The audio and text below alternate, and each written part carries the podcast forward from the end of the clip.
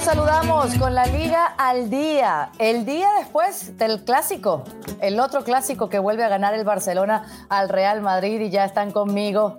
Menos de 24 horas después de la el Camp Nou, Rodrigo Fáez y Moisés Llorens. Ellos son así como, como mi kriptonita. Algo así lo que es eh, Xavi para Ancelotti, porque vaya que le tienen la medida tomadita el técnico culé al blanco. Vámonos con los temas del día, porque ¿qué hizo bien el Barcelona? ¿O qué dejó de hacer el Real Madrid? ¿Qué le faltó al equipo de Ancelotti? Eh, esto, entre otras cosas, actualidad, tenemos los insiders, lo que ellos nos traigan, en fin, todo el análisis de lo que dejó el clásico es la resaca post partido aquí, además de un tiempo extra para todos ustedes. A ver, antídoto, kriptonita, como ustedes quieran llamarle, Moy, pero vaya que ya Xavi le tienen la tomada la medida a Ancelotti. Eh, si tenemos que apuntar a héroes, deberíamos empezar por los mediocampistas, ¿no? Sergi Roberto, que sí, que suplieron la falta de Pedri, especialmente el Sergi Roberto, para conseguir este resultado positivo del Barcelona. ¿Por dónde empezar en el análisis del partido el día después? Bueno, saludos, eh, Carolina saludos a Rodri, a todos los compañeros, eh, a toda la audiencia. Eh, yo creo que, por dónde comenzar, pues, pues por, por ensalzar el, el, sensacional partido que hizo el Barça, que supo eh, controlar en todo el momento el Real Madrid. Es verdad que hubo algún lance que otro, que el Madrid se descolgó, que, que tuvo mucha presencia, pero en líneas generales el Barça fue superior, fue mejor equipo, practicó eh, con, con, más ideas sobre el terreno de juego y tuvo mucho más pegada. Eh, Thibaut Courtois fue la estrella del Madrid, acabó sacando, eh, acabó de, comenzó y acabó sacando eh, varios balones que, iban, que iban directos a portería. Y bueno, y el Barça al final saca una muy, muy buena nota de un partido después de unas semanas en las cuales se acumulaban muchas críticas por el mal juego desplegado por el equipo de Xavi, pero ayer era una cosa diferente. Eh, no es que estuviese previsto jugar mejor, pero evidentemente el futbolista se enchufa de una manera completamente eh, eh, diferente a, otros partidos y sin discusión el Barça fue mucho mejor equipo que el Real Madrid cuando pensamos en por qué fueron un mejor equipo que el Real Madrid, Rodrigo, ¿por dónde empezar? Y así pude responder a mi pregunta inicial, ¿qué fue lo mejor que hizo el Barça? Es que el Barça lo hizo todo bien, claro, y yo creo que fue la clave para mí del partido, que empezó muy bien mandando y diciendo sobre todo que ellos jugaban en casa y que ellos iban a llevar la iniciativa del partido. A partir de ahí el Real Madrid sí que es cierto que tuvo ese gol que se encuentra por delante cuando Araujo marca en propia tras la jugada de Vinicius, pero es que los datos te dejan un poco a las claras que el Barça fue mejor en sensaciones, pero también en lo que estamos viendo ahí, más posesión de pelota, una posesión de pelota más allá del 54% que vemos en pantalla que fue más efectiva, con 13 disparos a puerta, 7 de ellos entre los tres palos, y al final es que eso es lo que te deja entrever que con esas dos paradas, esas dos atajadas de Marter Stegen, el Real Madrid no le dio lo suficiente como para llegar con más peligro a la portería rival, y porque además yo creo que en el momento en el que el Real Madrid tiene la opción de, intentar meterle el miedo en el cuerpo al Fútbol Club Barcelona, sobre todo en esa segunda parte, para intentar recortar esos puntos que estamos viendo ahora mismo entre el segundo y el primero. Al Real Madrid se le nubla la vista, seguramente por cansancio, pero también demostrando que lo de ayer fue un reflejo de lo que es el Real Madrid en la temporada. Los laterales vuelven a flaquear, el centro de la zaga está bien, el centro del campo es bueno, pero es que no le da para jugar ya dos partidos de élite en apenas tres días después de lo que pasó contra el Liverpool. Y final, ¿qué pasa? Pues que si empezamos a mezclar un poco todo eso con que arriba Benzema ya no es tan efectivo como antes, que a Vinicius contra Ronald Araujo se le hacen cuesta arriba a los partidos y pierde todas las batallas, pues al final es lo que hemos visto. Justo ganador el Fútbol Club Barcelona, va a ganar la liga, el Real Madrid enfadado, que luego desarrollaremos un poco cuál es el sentir del vestuario en los insiders, pero sobre todo un problema grande que tiene el Real Madrid de cara a la próxima temporada y eso pasa obviamente por un mercado de fichajes en el cual al Real Madrid, salvo milagro, no le va a quedar otra que acudir y con más de dos o tres puestos incluso que reforzar. Qué ganas tenía Rodrigo de meterse de una en el Real Madrid y lo que le faltó al equipo de Ancelotti. Pero no quiero pasar la página todavía porque si estamos hablando de lo que mejor hizo el Barça, tenemos que partir de el suplir a Pedri o por ejemplo señalar a Christensen que no tuvo errores defendiendo y además se, se animó a, a, ir hacia adelante. Y lo de que no tuvo errores defendiendo fue por, porque Benzema no pudo hacer nada. Gaby, Gaby lo sacó de quicio. Es que poco y nada de uno y de otro para lo que puede entenderse de este clásico. Moy, quiero tu opinión de lo que le faltó a este Real Madrid después de haber escuchado lo que dijo Rodri. Bueno, le, faltó en muchos aspectos la sensación de compromiso. O sea, incapacidad de juego, lógicamente, porque eh, Kroos y Modric no están para jugar dos partidos por semana. Es decir, al final cada uno eh, tiene su ciclo y tiene su momento. Y Kroos y Modric lo han hecho muy bien y han sido extremadamente buenos y, y han sabido formar eh, una pareja junto con Casemiro, es decir, un, un, triunvirato en el centro del campo del Madrid eh, imperial, eh, jugando más vistoso menos, pero, pero muchos partidos se hicieron amo y señor de los partidos y ese hicieron, se hicieron es pasado y estamos en el presente. Al final, Ceballos, por ejemplo, entra al partido y está más pendiente de Gaby y del estirón de pelo que le dio, de ver cómo acaba el estirón de pelo que le pega, que le, que le hizo en, la Supercopa que de, jugar al fútbol.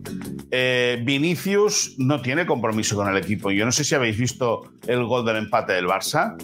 Cómo le pasa como un avión a Araujo. Es incapaz de ir a encimar, es incapaz de ir, aunque sea a molestar en la carrera a Ronald Araujo, que recordemos es central y actuó como un falso extremo poniendo el balón dentro del área. Luego llega, como, como bien relató Fernando Palomo en la transmisión de ESPN Plus y ESPN Deportes, entra en un pinball, ¿no? La pelota y acaba esta dentro de la portería del Real Madrid con el certero remate de Sergi Roberto.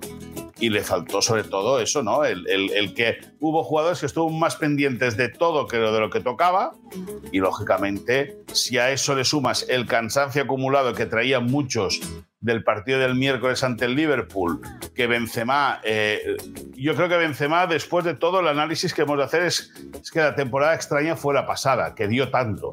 Mm. Porque es un jugador que al final, eh, si recapitulas, le costó mucho entrar en el juego en el Madrid, tuvo, estuvo, tuvo que competir con Higuaín por, por hacerse con un puesto titular. Es verdad que eso ha pasado tiempo, pero nunca ha tenido una, regulari una regularidad como la que sí que demostró el año pasado y al final con 36 años eh, todo pesa. Le pesa a Cristiano o le pesó a Cristiano, le, pes, le pesará a Lionel Messi que tiene 35 y en verano era 36 y le está pesando ahora a Karim Benzema. Por lo tanto, como bien dice Rodri, el Madrid va a tener que hacer una muy buena campaña de fichajes de, de verano para remodelar una plantilla que por un lado es mayor y por el otro le falta compromiso.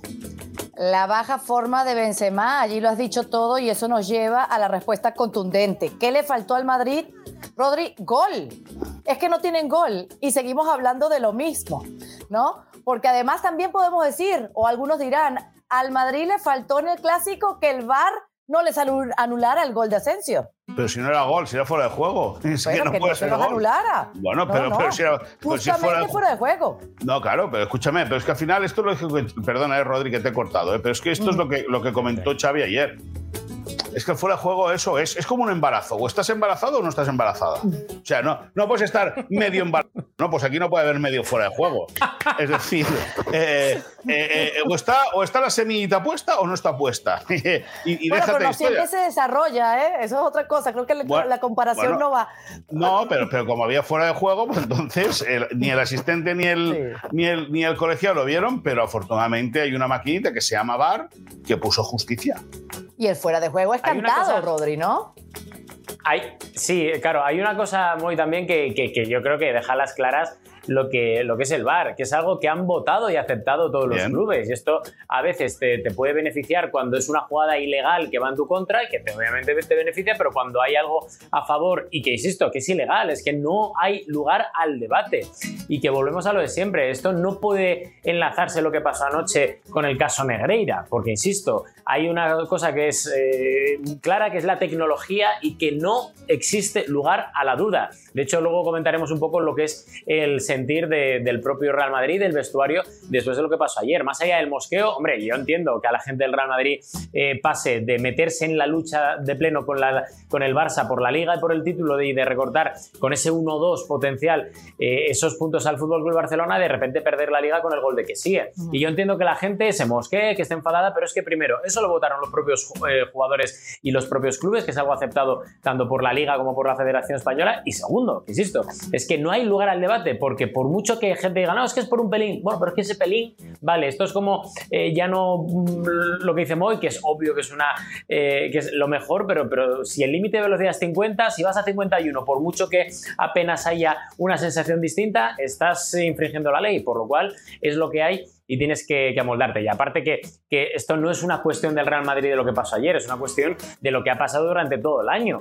Y cuando el Real Madrid renuncia a la banda derecha y solo te pone a Dani Carvajal sabiendo que no está bien esta temporada, y cuando la banda izquierda en el lateral es un drama durante todo el año, aún estando Mendy o no estando Mendy. Ayer el partido de Mendy volvió a dejar a las claras que el Real Madrid en el lateral izquierdo necesita algo más y que luego al final te entra Rodrigo, pero lo pones por, por el centro, dejando otra vez la banda derecha completamente aislada. O sea, es que son muchas las que, las que tuvo el Real Madrid ayer, más allá del bar. Y sobre todo, insisto, en la segunda parte el Real Madrid tuvo dos o tres contras y tres acciones de Vinicius, de Rodrigo, del propio Benzema, desde la frontal del área, que no acertaron ni a disparar bien, ni a disparar, entre los tres palos, o cuando disparan a los tres palos, eh, de forma mansa y paciente para, para Ter Stegen. O sea, es que el Real Madrid ayer, insisto, no haciendo un mal partido, como creo que no hizo, porque creo que no hizo mal partido, pero es que tampoco estuvo a la altura a la que debe estar un Real Madrid para jugarle de tú a tú y meterte en esa lucha por el título con el Fútbol Club Barcelona. O sea, es que yo creo que fue justo el resultado de ayer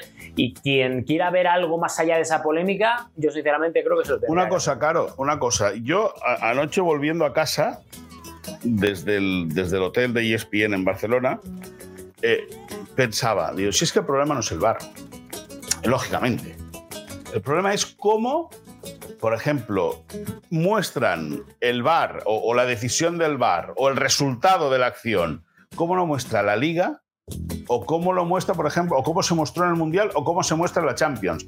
Al final, en la Champions te marcan en negro la parte del cuerpo que está en fuera de juego. Es decir, marcan a los dos jugadores que están en línea y, o, por ejemplo, la Supercopa de España al Barça le anularon un gol por, la puntita de la bota, pero es que esa puntita de la bota ya se está adelantado, por lo tanto es fuera de juego. Y la sobreposición de las, de las de las siluetas de los dos jugadores se ve mucho más claro que las rayas, es decir, que cómo tiran las líneas. Y, lógicamente hay gente que se puede agarrar a, la perspectiva, decir, no está bien tirada. Ahora, todo el mundo aquí es, es experto en, en eh, eh, en, eh, bueno, en este tipo de geometría y, todas estas historias, ¿no? Los cartabones y las escuadras y todo eso. pero hay que es verdad que la liga igual podría buscar una mejor manera para mostrar qué parte del cuerpo está fuera de juego, más allá que dos líneas gruesas que marquen el punto donde está fuera de juego el futbolista que ha cometido la infracción y el punto donde marca la línea el, último defensor. Buena idea, buena idea. Otra cosa que le faltó al Madrid es que los cambios de Ancelotti llegaran un poquito antes. Y esto me lleva a Rodrigo a hablar de cómo deja de tocado este clásico al italiano, porque esos reportes, esos rumores de que podría irse antes de terminar la duración de su contrato, que es de un año más, están tomando fuerza. ¿Qué es lo que se está diciendo allí, las altas esferas? ¿Qué sabes alrededor del técnico merengue? Dicen lo mismo que cuando perdió en esa primera parte de la, semifinal contra el Barça en el Santiago Bernabéu. Primero que en el Real Madrid y en el club no entienden la falta de rotaciones. Segundo, tampoco entienden la alineación de ayer en el centro del campo, sabiendo que Tony Cross y Luca Modri, como es una obviedad y vimos todos, no están para dos partidos de tanta exigencia en apenas tan pocos días, con apenas descanso. Y sobre todo no, no entienden por qué Ancelotti renuncia a la banda derecha, eh, renuncia en ataque o insiste con Valverde cuando saben que Valverde no está bien, que lleva un par de meses que, seguramente incluso desde el Mundial, ha vuelto de aquella manera. Antes era el mejor centrocampista del mundo o uno de ellos y, ahora parece ser que, no es ni la sombra de lo que fue. Entonces al final son varias cosas que, que han sembrado dudas en la eh, cúpula del Real Madrid. Vamos a ver qué pasa, qué ocurre, porque todavía el Real Madrid tiene la opción de darle la vuelta a las semifinales de la Copa del Rey contra el Fútbol Club Barcelona, que sería algo importante y un buen espaldarazo para Ancelotti, o si no tienes la carta tan complicada porque todavía estás en cuartos de final de la Champions League, pero que pasa por eliminar primero al Chelsea, que está poco a poco recuperando sensaciones con una plantilla mucho más joven, más descansada, también con urgencias, pero que da la sensación de que está más fresca. Y si pasas y eliminas al Chelsea, te las vas a ver con el Manchester City o con el Bayern de Múnich por lo cual vamos a ver qué ocurre a final de temporada. Pero sí que es cierto que yo creo que esto no es una cuestión solo de Ancelotti, porque al, final Ancelotti ayer lo que dice es, eh, y lo comentábamos en los segmentos post partido, que, le faltó decir, mira, tengo a Carvajal, mirar al palco y decir, mira con lo que estoy compitiendo, mira con lo que me obligáis a competir. No tengo un suplente de garantías con Benzema, tengo a Hazard que no ha jugado ni un solo minuto en todos los clásicos que ha disputado el Real Madrid desde que lo fichara al belga. Oh. Y tengo que tirar con Asensio, con Dani Ceballos, que tampoco le acaba de convencer, y al final son muchas las, las eh, aristas de este problema que se llama Real Madrid a día de hoy y que por eso enlazo con lo que comentamos al principio, es decir, que al Real Madrid no le va a quedar otra que acudir al mercado de verano y de una forma seguramente más eh, amplia o más ambiciosa de lo que tenían pensado en un principio. Mm. Le cuestionan sus decisiones Ancelotti y Moy y también el haber perdido tantos clásicos ante este Barcelona de Xavi y, le cuestionarán si no gana Champions, porque es que la Champions es el único trofeo que salvaría la permanencia de Ancelotti en el banquillo. Bueno, eh, pues sí. Bueno, no sé si, si, sería lo único, pero evidentemente le apoyaría mucho. O sea, para Ancelotti, si quiere seguir en el Madrid, mejor que lo gane que que no que pierda. Mm. Eso de entrada y luego la Copa, pero, pero no sé, el otro día hablando con Rodri, a lo mejor llegadas a estas alturas de temporada, la cual, bueno, el Barça está a 12 puntos, el Barça aún no es campeón, tendría que perder cuatro de los 12 partidos que quedan y, y al Madrid ganarlo todo. El Madrid puede ser que, según cómo le vaya la, eliminatoria de Champions, haya un momento que se despiste en la liga. Bueno, sí, sí, si no gana la Champions, a mí me da la impresión que con la Copa, si la ganase el Madrid, o si eliminase el Barça y luego ganase al ganador del Athletic Club eh, eh, Osasuna en la final, yo no sé si le mm. daría o no le daría para, para esto, para, para salvar la temporada, pero lo que, lo que es evidente es que si pierde, si pierde eh, la eliminatoria con el... Si el Madrid no gana la, Champions, yo creo que el, el altavoz mediático de Madrid y del Madrid puede devorar a Carleton Ancelotti, pero además sin ningún tipo de problema. Además, incluso desprestigiándolo, mira lo que te digo. Sí, sí, sí, Y él ya sabe de eso. Él ya sabe de eso cuando salió en su primera etapa. Eh, Rodri, confírmame los nombres que ya se están mencionando. Porque yo escuché ayer alrededor del Camp Nou, donde disfrutamos el clásico con ustedes bien cerquita, el de Xavi Alonso, el de Raúl, el de Pochettino y bueno, y el de Zidane siempre está, que sería una locura pensarlo, pero allí está. Xavi Alonso especialmente, que le está yendo bien en la Bundesliga, ¿no? Sí, de hecho este fin de semana ganó al Bayern Múnich. Es un hombre que ya contamos y adelantamos en exclusiva mundial aquí que, el Real Madrid iba a estar muy atento a las evoluciones de Xavi Alonso porque primero le, le une una muy buena relación con Florentino Pérez. Hay muy buen recuerdo de Xavi Alonso de su etapa en el Real Madrid a nivel de directiva, a nivel de compañeros, a nivel además también incluso de su trabajo por la cantera y de lo que ha hecho en la Real Sociedad y quieren saber exactamente cómo puede responder Xavi Alonso a la máxima exigencia en este caso que es entrenar a todo un Bayer Leverkusen, que es un equipo que tiene mucha presión en Alemania, en la Bundesliga, y, para ver un poco hacia dónde tira. Gusta mucho también Raúl, porque yo creo que Raúl es la mejor opción ahora mismo, por lo menos a día de hoy encima de la mesa, porque Raúl ha tenido muchas ofertas de la Bundesliga, sin ir más lejos, también este año del Leeds, que ha venido desde la Premier League a, a pescar mm, precisamente en el Castilla y llevárselo a, la Premier, pero él ha dicho que no. Y cuando Raúl dice que no a un equipo tan prestigioso como es el Leeds, que tiene una dirección deportiva que él conoce, con Víctor Horta, con Gaby Ruiz, etcétera, etcétera, es porque yo creo que Raúl ve que hay opciones o que él ve opciones o que alguien le ha dicho desde dentro del club, espérate, porque si se va Ancelotti tú serás el elegido. Entonces yo creo que por eso Raúl es el mejor posicionado, luego Xavi Alonso, luego está Pochettino, que da la sensación de que es el eterno eh, aspirante al Real Madrid, que también gusta en el, en el seno del club blanco, pero que siempre pasa algo o hay alguien entre medias que no acaba de, de unir el camino tanto el argentino con el club y viceversa. Así que vamos a ver. Y lo de Caro, yo te digo que, que creo que es muy complicado porque se fue dando un portazo. No gustó nada esa carta abierta que hizo el propio técnico francés a través de la prensa deportiva española diciendo que estaba cansado de las filtraciones. Un poco lo mismo que, que contaba ahora mismo eh, Moisés Llorens, es decir, lo que decía Moy ahora tiene mucha razón porque eh, cuando todo va bien, el entrenador del Madrid es Dios y cuando todo va mal, en este caso de Ancelotti, es amigo de los jugadores, es alguien blando, más que nada porque ya lo hemos visto en la primera época, ¿no? Y entonces, al final vamos a ver cómo eh, va terminando poco a poco la temporada, pero sí que es cierto que pase lo que pase, eh, Zidane ya atravesó por ese momento en el que está ahora mismo Ancelotti o el momento que puede llegar si le elimina el Barça de, las semifinales de la Copa del Rey, que, de momento tiene esa ventaja, y vamos a ver cómo queda, porque, porque se vienen un par de meses complicados para el, para el italiano, y vamos a ver qué decide, qué decide el Real Madrid, qué gana el Real Madrid, porque también os digo una cosa, yo no descartaría si Ancelotti gana un título, que directamente sea el propio Ancelotti el que diga, oye, yo me quito de en medio, me voy con buen sabor de boca, adiós muy buenas y me voy a... Se habla se habla de él, de lo de la Confederación Brasileña de Fútbol, ¿no? De, poder. es que eso no puede tener más margen de, espera, digo yo.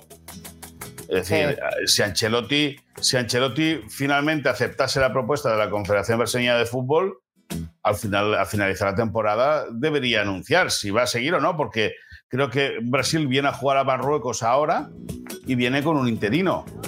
Por lo tanto, en vista a la Copa América, en vista a la clasificatoria para el Mundial, eh, para el próximo Mundial, que aún queda, lógicamente, pero, pero ahí Ancelotti eh, veremos, veremos cómo qué decide y, cómo, y, cómo lo anuncia, ¿no? Bueno, ahora mismo, después de 26 jornadas de la Liga Española de Fútbol, son 12 los puntos de diferencia entre el Barcelona y el Real Madrid. Quedan 12 jornadas y lo que pensábamos podía ocurrir en este clásico parece sentenciado. Aquí, en este show de la Liga al Día, ¿hay alguien que me diga que ya el Barcelona es imposible que pierda la liga? Yo no. ¿Alguien pone sus manos en el fuego por esta aseveración? Yo sí, sí, sí. O sea, el Barça ha ganado la liga. O sea, ayer el Barça no puedes darle el trofeo después del partido, pero ah, ayer el Barça ¿estás de acuerdo? gana la liga. la pierde. Pero porque pero, pero por, lo que decía Moy, es decir, es que mm, tiene que fallar muchísimo y que el Madrid lo gane todo. Y es que el Madrid no lo va a ganar todo, por lo cual, enhorabuena. Bueno, el Barça tiene, el Barça tiene eh, seis partidos en casa, seis fuera. El Madrid tiene en casa siete, siete partidos, de visitante tiene cinco. Es verdad que el Barça fuera de casa se mide contra equipos de la zona baja que se están buscando, eh, eh, que están buscando salvar, salvar el cuello como sea. Eh, que en casa va a recibir a equipos que van a estar peleando. Pues mira, el Atlético Madrid puede estar peleando con el Madrid por la segunda posición, ¿no? Siguiendo, siguiendo el hilo de vuestro debate porque, o, de, vuestra. De, expuesto, ¿no? Porque resulta que el Atlético de Madrid, a lo tonto, a lo tonto, está a cinco puntos del Madrid. Y no vaya a ser que el Atlético se meta segundo y resulte que el Madrid se quede sin Supercopa de España. No, no vaya a ser eso, ¿eh? no vaya a ser. Las ganas que de algunos que eso suceda, sí, sí, sí. Bueno, no, las ganas de algunos, no, las ganas de algunos jugadores del Barça. Por cierto, déjame que te diga antes de ir a los insiders que en el Barça eh, se quedan Ronald Araujo y Frenkie de Jong, se quedan en Barcelona, no van ni con Uruguay ni con Holanda por eh, problemas físicos. Quiere Xavi eh, que se queden en Barcelona recuperándose con tranquilidad. Viene un tramo final de, de temporada muy exigente, como venimos hablando, con esos partidos de liga, la semifinal de Copa el día 5 ante el Real Madrid en el Camp Nou. Para ese choque, Xavi espera ya poder contar con Pedri y con Dembélé, es decir, aparecer, aspira o quiere Xavi, según cómo vayan estos partidos de selecciones, eh, eh, poder tener el equipo titular ante el Real Madrid el próximo, el próximo día 5 en la semifinal de Copa, en el estadio, en el, en en Camp Barça. Por lo tanto, vamos a ver, pero bueno, es una noticia no de impacto, pero sí que llama mucho la atención y es más, te voy a decir, más allá del parte médico, ¿no? Que hay, porque de, Araujo dicen que hay una lesión en, el abductor de la pierna izquierda. Eh, hay que creerse eh, ese parte médico. Dicen que no es grave y que puede estar contra Madrid, pero el compromiso que tienen los futbolistas ahora con el equipo, que prefieren quedarse en casa, prefieren recuperar bien, prefieren estar listos para afrontar, junto con sus compañeros, el tramo exigente del final de temporada.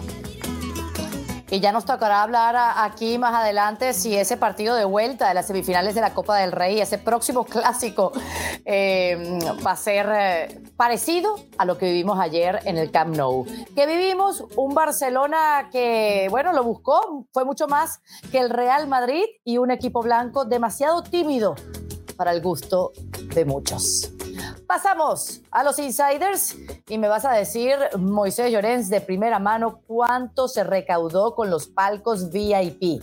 Sí, no, no, eh, o sea, en global el Barça, teniendo en cuenta que está todo ya vendido o todo adjudicado a los socios, el Barça llegó a sacar eh, casi 9 millones de euros de taquillaje, solo de taquillaje, de los cuales tres y medio eran de palcos VIP. Es decir, imagínate la maquinaria que es el Barça, el Barça o el Madrid, ¿no? Estos grandes clubes a nivel mundial, los beneficios que les reportan este tipo de partidos y la reflexión que evidentemente tienen que hacer todos incluso la liga, ¿no? Cuando Javier Tebas sale la, semana pasada y dice que si, si baja el Barça segunda, pues bueno, que ya volverá el año siguiente. Bueno, eh, eh, a ver, es muy difícil que pase eso, por cómo está la normativa, lógicamente, y, ahí me meto en el caso Negreira, pero es muy difícil que eso suceda, pero para que veas las barbaridades que se pueden llegar a decir cuando un club es capaz en un partido de recaudar 9 millones de euros, casi una tercera parte en palcos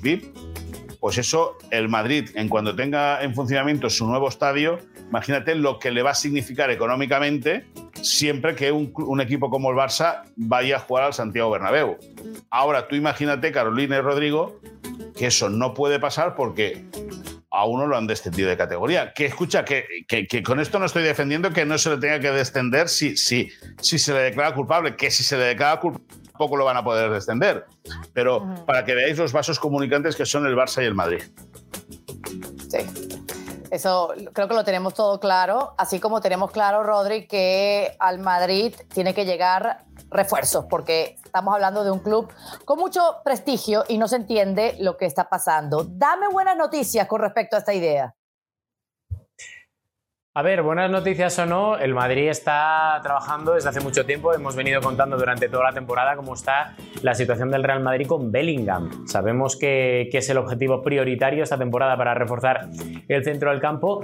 Hay novedades, por contextualizar, ya sabemos que al principio de la temporada el Real Madrid estaba muy bien posicionado.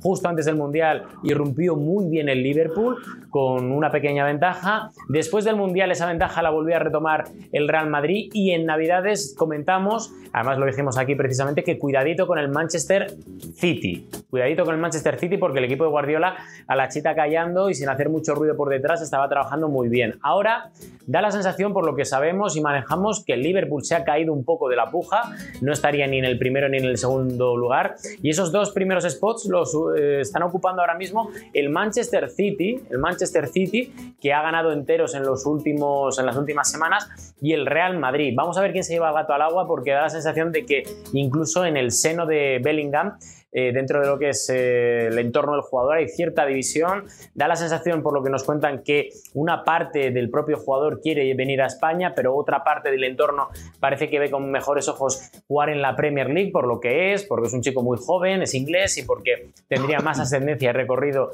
a nivel de marketing en Inglaterra, pero vamos a ver porque al final la palabra y la decisión, la última palabra la tiene el jugador. Por si acaso, si el Real Madrid consigue a Bellingham, conseguiría ese objetivo y si no, pues el Real Madrid está atento al mercado. Y hay dos nombres encima de la mesa que creo que son muy importantes. El primero, el de un chico muy joven que ha irrumpido hace, bueno, esta temporada en, la Liga Española, que es el nombre de Gabri Veiga, jugador del Celta de Vigo, que está haciendo las cosas muy bien y por el cual ya comentamos la semana pasada en ESPN que están muy, muy, muy luchando bastante tanto el propio Liverpool como el Manchester United. Y el Real Madrid está atento a su situación porque tiene una cláusula de rescisión de 40 millones de euros. Vamos a ver cómo acaba porque es una de las opciones que hay encima de la mesa del Real Madrid. Y hay otra que es muy importante, porque si Bellingham llega al Manchester City, el Manchester City tendría que empezar a deshacerse de la playa de, centrocampistas que tiene. Y uno de los centrocampistas que gusta y mucho desde hace mucho tiempo al Real Madrid es el de Bernardo Silva. Cuidadito con este nombre, ojo, porque gusta mucho en el Santiago Bernabéu, saben que tiene experiencia, es un hombre que es muy polivalente, saben que además podría ser una opción ya que él ha mostrado su deseo de jugar en la liga en, algún momento de su carrera y podría ser el momento eh, idóneo para el Real Madrid de mover ficha y de poder hacerse con Bernardo Silva. Son dos nombres, insisto, que están encima de la mesa por si lo de Bellingham no, no cuaja y vamos a ver, porque da la sensación, como os contaba al principio, eh, Caro Moy, que el mercado de fichajes del Real Madrid va a ser muy, muy, muy movidito.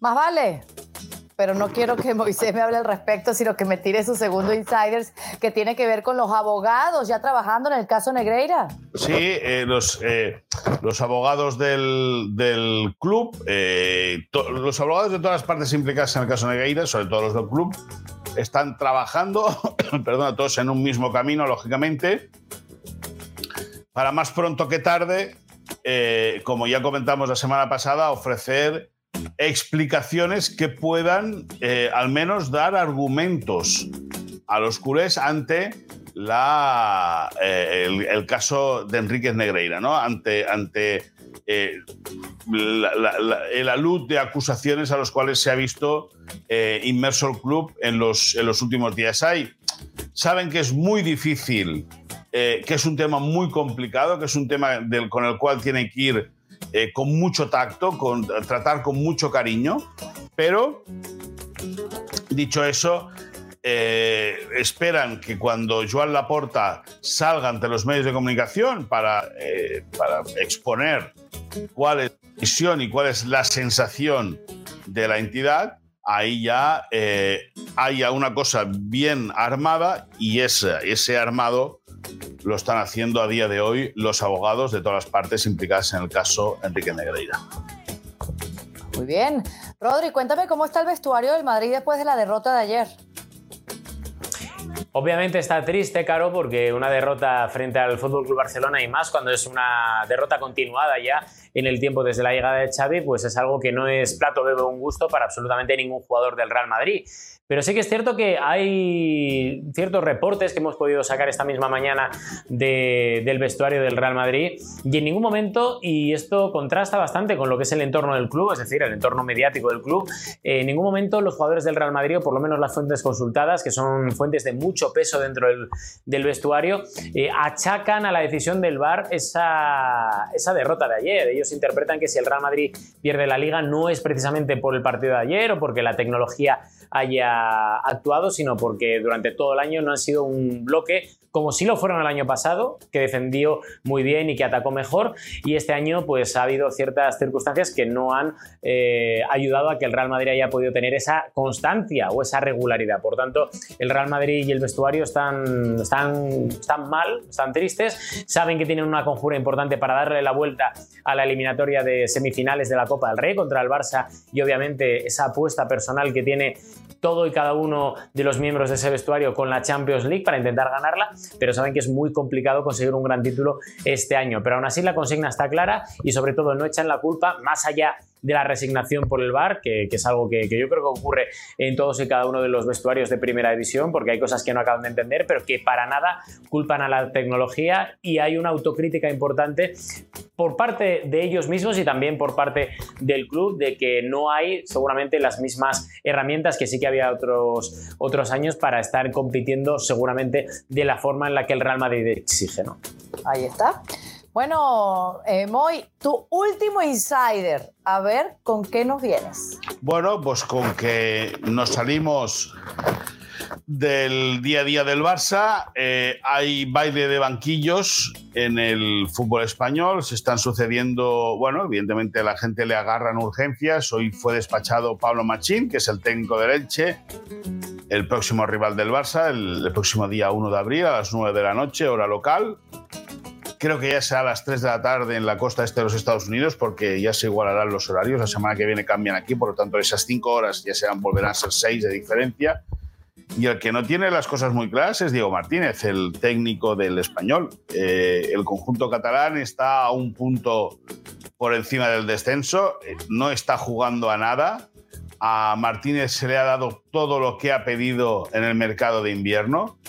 Eh, comenzó la temporada exigiendo fichajes que no le llegaron. Catoira, que el director deportivo, que entre comillas, pudo incluso hasta traicionar a Rufete para quedarse. Bueno, no, no actuó limpio con Rufete, con el que era el director deportivo hasta la pasada temporada del club. Eh, no, les, no, no, ha encontrado solución pese a la inversión que se ha hecho contratando jugadores en este mercado de invierno. Y lo que parecía hace un tiempo eh, intocable, que era el entrenador, el técnico de César Montes, el, futbolista mexicano, eh, pues ya no es tan intocable. Y un error en 15 días en Montilivi ante el Girona, y a lo mejor la historia de Diego Martínez el español se vería ceniquitada. Y lo dijo primero Moisés aquí en los insiders de la Liga al día. Rodri, tú también tienes noticias de técnicos en España. Sí, al hilo de lo que comentaba Moy, uno de los banquillos estrella de, de, la liga cada año es el del Sevilla, ¿no? Y sí que es cierto que eh, este año el Sevilla va a tener como mínimo, y digo como mínimo porque ya no sabe qué va a deparar el fútbol y el futuro para el Sevilla, va a tener tres inquilinos. Jorge Sampaoli se va del Sevilla lo de Jorge Sampaoli y la vuelta ya empezó muy mal, muy mal, porque no fue una, una decisión de, de, club, sino que fue una decisión exclusiva de la directiva, es decir, de presidencia, la vuelta de Sampaoli. Um, y digamos que ahora, después de que haya sido una apuesta fallida por parte de su presidente y de sus eh, hombres de confianza, digamos que Sampaoli se tiene que ir por la puerta de atrás después de negociar su finiquito en la mañana de hoy en Sevilla, y el Sevilla va a apuntalar ya el nombre de su próximo entrenador, que mañana por la mañana, estamos grabando esto a lunes, pues mañana por la mañana, martes, ya se pondrá a entrenar. Y no es otro que José Luis Mendilíbar, el ex entrenador del Eibar y del Athletic de Bilbao, entre otros muchos, un, un entrenador veterano que sabe perfectamente cómo intentar cambiar la dinámica de los equipos, un entrenador que además le gusta mucho la mano izquierda, pero también la autoexigencia del vestuario. Vamos a ver porque será la primera vez que Mendilibar tenga un vestuario seguramente con tantas estrellas en toda su carrera. Daba la sensación incluso que Mendilibar ya estaba casi apartado de los terrenos de juego después de su última experiencia con el conjunto armero, pero es un reto muy bonito, el más complicado seguramente de su vida de aquí a que termine la liga y tiene la gran misión, gran y gran complicada misión de salvar al Sevilla del descenso, porque visto lo visto esta temporada, el Sevilla no acaba de funcionar. Después de la derrota contra el Getafe, todo ha explotado por los aires y vamos a ver cómo acaba, pero sí que es cierto que Mendilibar es un hombre veterano y que con esa mano izquierda va a intentar salvar al Sevilla. Madre mía, ¿cómo estamos? El día después del clásico, cero resacas, cuánta información, cuántas ganas de trabajar mi admiración total, Moy, Rodri, pero no los voy a dejar ir hasta que me digan de este tiempo extra que les traigo y que tiene que ver con Marco Asensio, porque su celebración fue así como desafiante del gol, que no fue gol porque el VAR lo anuló justamente. Explíquenme ustedes cómo se toca el escudo hacia la afición del Barça, no sé, no sé. Eh, ¿Esto trae coletazo? Bueno, eh, Rodri, si me permites, me, arranco. Eh, ayer, ayer, ya en la transmisión de, de ESPN Deportes y ESPN Plus con Luis García, con Martín Einstein y con Fernando Palomo, ya lo comentamos. Eh, se ha hablado mucho en los últimos meses de que Marco Asensio acababa contrato en el Madrid, que el Barça podría estar interesado en el jugador y el futbolista nunca ha tenido ningún interés en venir a jugar al Barça, nunca. Fuentes muy cercanas al futbolista eh, mallorquín se lo confirmaron ya hace unos días a ESPN que no tiene ningún tipo de intención de venir a jugar al Barça. Es decir, él prefiere renovar con el Madrid, veremos qué, contrato le pone a ofrecer, o irse a jugar fuera del de fútbol español, pero nunca militar en un club eh, que no sea el Madrid en España. O al menos al Barça no tiene ningún tipo de intención de ir. A mí me da la impresión de que ayer lo que hace, eh, lo que hace Marco Asensio es pues eso, decirle al mundo que él se siente madridista y cerrar la puerta, pero que él mismo cierra la puerta de poder venir al Barça. Nunca ha tenido la intención de ser futbolista azulgrana. Es verdad y también hay que recordarlo que antes de fichar por el Madrid, lo hecho con el Barça, siendo juvenil del Mallorca, eh, Marco Asensio estuvo ya en Barcelona para firmar el contrato. Entonces Andoni Cibizarreta, el director deportivo, le planteó al Mallorca el hecho de poder fraccionar los pagos, en vez de pagarle 4 millones de golpe, pues pagarlo de manera fraccionada. Apareció el Madrid por medio. Dicen, dicen que con la figura de Rafa Nadal por medio, dicen, yo no lo sé, pero eso es lo que cuentan, que era un juvenil de oro y que Rafa Nadal intervino eh, hablando para que firmase por el Madrid, y al final Marco Asensio acabó recalando en el Real Madrid, pero lo que te digo, el tema es que por mucho que se haya dicho que Marco Asensio podría ser futbolista del Barça y llegar libre de contrato, el jugador nunca ha tenido la intención de ser futbolista del Barça. Y si quedaba alguna duda, Rodrigo, su celebración de ayer lo dijo todo. Bueno, lo que hemos comentado durante todo el año es que yo siempre lo he dicho. A mí lo que me llegaba de Marco Asensio es que no había nada de, oportunidad siquiera de, llegar al Barça. Lo que pasa en Marco Asensio, y yo entiendo la celebración de ayer, ¿vale? Pero Marco Asensio es un tío fenomenal. O sea, es un chaval fantástico. Su corrección en los entrenamientos es exquisita. Fuera de los terrenos de juego, delante de los micrófonos, siempre ha sido un tío que se ha portado muy bien con, con bueno, en este caso conmigo, con la gente de ESPN. Pero sí que es cierto que si ha habido algún tipo de rumores porque alguien de su entorno, su representante, George Mendes o alguien, se lo ha dicho a ciertos periodistas. Por lo cual eso yo creo que es algo que él mismo se encargó de cerrar ayer, pues señalándose el escudo y también debería haberlo hecho quizá antes, ¿no? Porque eso yo creo que no le ha venido muy bien de cara a la afición madridista, que, ha visto como cuando ha visto eh, que se acercaba al final de su, de su contrato con el Real Madrid, porque recordemos que todavía no ha renovado, tiene una oferta encima de la mesa a la baja por parte del equipo blanco, pero todavía no ha renovado y están intentando negociar. Pero, pero el tema es ese, que el aficionado de Real Madrid dice, ah, mira, este como acaba contrato, ahora de repente presiona, y no es él el que presiona, sino parte de su entorno o de su nuevo entorno, digamos, que yo creo que si fuera Marcos eso es lo que me, me haría ver un poco más que nada porque es un tío que ha ganado tanto en el Real Madrid que debería tener una imagen completamente distinta de cara al aficionado, ¿no? Pero, pero ya te digo que yo la experiencia que tengo después de muchos años es que Marcos Asensio es un tío ejemplar, muy buen chaval y que sobre todo se merece lo mejor. Y si lo mejor es quedarse en el Real Madrid, seguro lo va a hacer. Y si ve que su futuro es otro, pues también lo va a hacer y le seguiremos allá donde va. Así mismo es. Muchísimas gracias, Moy, Rodri por esta entrega de la Liga al Día, la resaca del clásico para todos ustedes. Recuerden suscribirse a ESPN Plus para tener acceso a todo el contenido del fútbol español y todos los partidos se ven por ESPN Deportes. Dígame. Claro, a ver, a ver, pones mala cara, ¿eh?